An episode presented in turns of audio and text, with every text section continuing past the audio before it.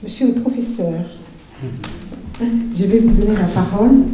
Alors, Mustafa Sherif a été ministre de la Culture, est un homme, c'est un érudit, c'est quelqu'un qui a écrit des textes magnifiques sur le miracle de.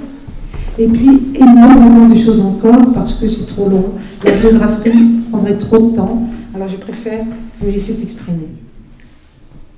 Après avoir entendu toutes ces belles paroles euh, touchantes, il faut le dire, vraies, euh, il est difficile d'avancer peut-être euh, les mêmes mots, même si on les partage.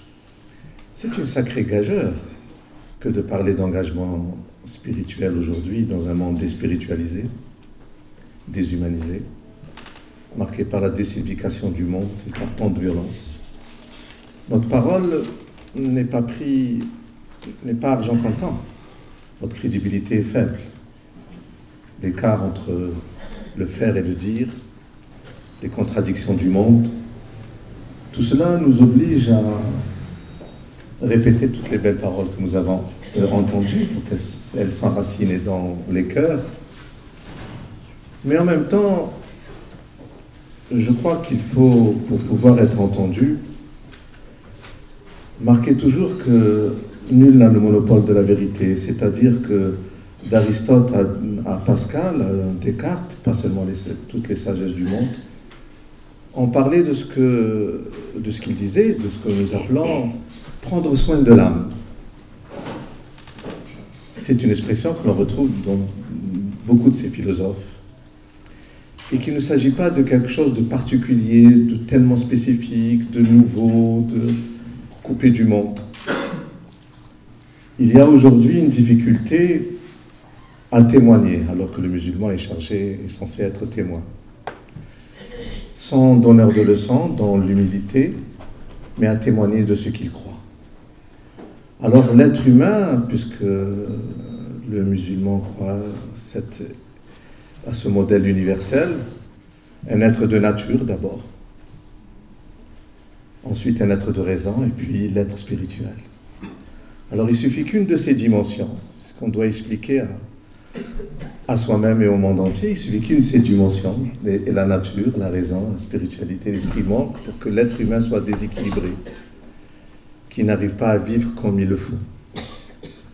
Alors, euh, il ne s'agit pas simplement de dire aux autres, nous apportons un, un zeste de quelque chose, une quintessence, quelque chose en plus, mais c'est un élément essentiel de la vie qui s'inscrit dans l'ouvert. C'est-à-dire que l'essentiel est le débat. Un maître soufi qui rencontre un philosophe européen, c'est une vraie histoire, lui dit pourquoi dialoguer? Le philosophe dit au maître soufi pour nous mettre d'accord sur, sur l'essentiel. Le soufi répond mais qu'est-ce que l'essentiel? Alors il faut bien expliquer que nous devons respecter l'essentiel de l'autre. Il y a des moments historiques de vie commune ou collective où l'essentiel est la raison, la rationalité.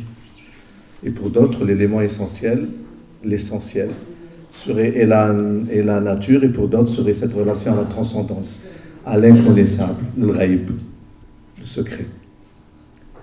D'où que l'émirat de Kader disait, si vous me dites que Dieu est partout, vous avez raison. Si vous dites qu'il est nulle part parce qu'il est celui à qui rien ne ressemble et qu'il est au-delà, vous avez raison aussi. Cela nous demande beaucoup d'humilité pour essayer de réintroduire cette dimension, une des trois dimensions essentielles de l'existence, la dimension spirituelle. Je disais dans un monde qui est dans la désignification, la déshumanisation, la déspiritualisation, mais qui a ses raisons, traumatisé par les guerres de religion, par nos violences, de la religion prise comme borne, au point que pour esquiver, on prononce le mot spiritualité à la place de religion, le mot épanouissement à la place de adoration. Et puis expliquer que l'islam, ce n'est pas quelque chose coupé de l'aspérité, de et du réel, d'où que le mot conscience est essentiel, qui s'appuie sur un chemin, cheminement, sur des lois, au doute, et qu'en même temps, c'est cette recherche même si il y a une de la certitude de la vérité, le vrai et, la loi ensemble. Alors, l'enjeu, et je finirai sur ça. L'enjeu, il est multiforme, éthique, théologique, politique. Mon engagement citoyen, c'est sans cesse de ramener à cette question que j'appelle le juste milieu, le wasatiyya. L'Ormel, cette sourate de la sagesse, 57e du Coran, et justement est au milieu du corpus 114, 57. Le mot expression Umut al-Wasat, communauté et médiane, et le 143e verset de 286 de la Surah de Bahara, médianité. Comment arriver à ce qu'on soit ni dans la fermeture, ni dans un sort d'ésotérisme fermé, coupé du monde, qui ne se préoccupe pas des exigences de justice, pas seulement de sens, ni dans la dilution, au sens de répandre à ce que Younes parlait de marché, qui vient désagréger et le vrai.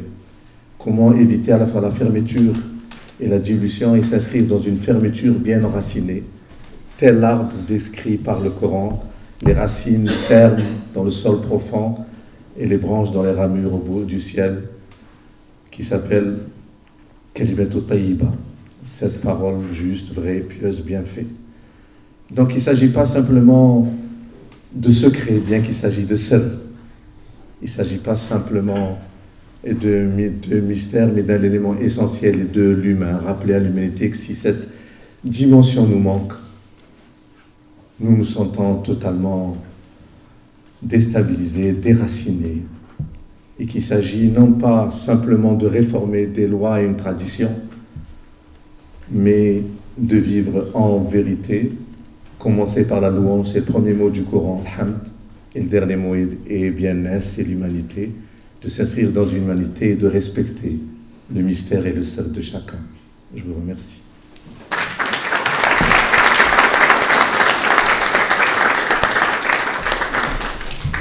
Merci Mustapha pour ces mots formidables. Alors, euh, comme je dois toujours un peu synthétiser, toi aussi, tu as ta propre trinité, l'homme nature, l'homme raison, l'homme spirituel.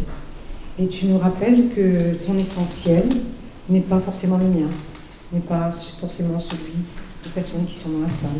Et c'est respectable. L'humilité, tu évoques la religion comme borne, et moi je dirais que la spiritualité est un horizon. Il est dépassable ou indépassable, je ne le sais pas. Mais bon, c'est un, travail philosophique à faire. Et puis l'enjeu finalement, euh, le texte sacré de chaque tradition n'est pas un code pénal. Mais absolument pas un code pénal. C'est un outil vers la verticalité et vers le retour à l'homme nature, l'homme raison et l'homme spirituel.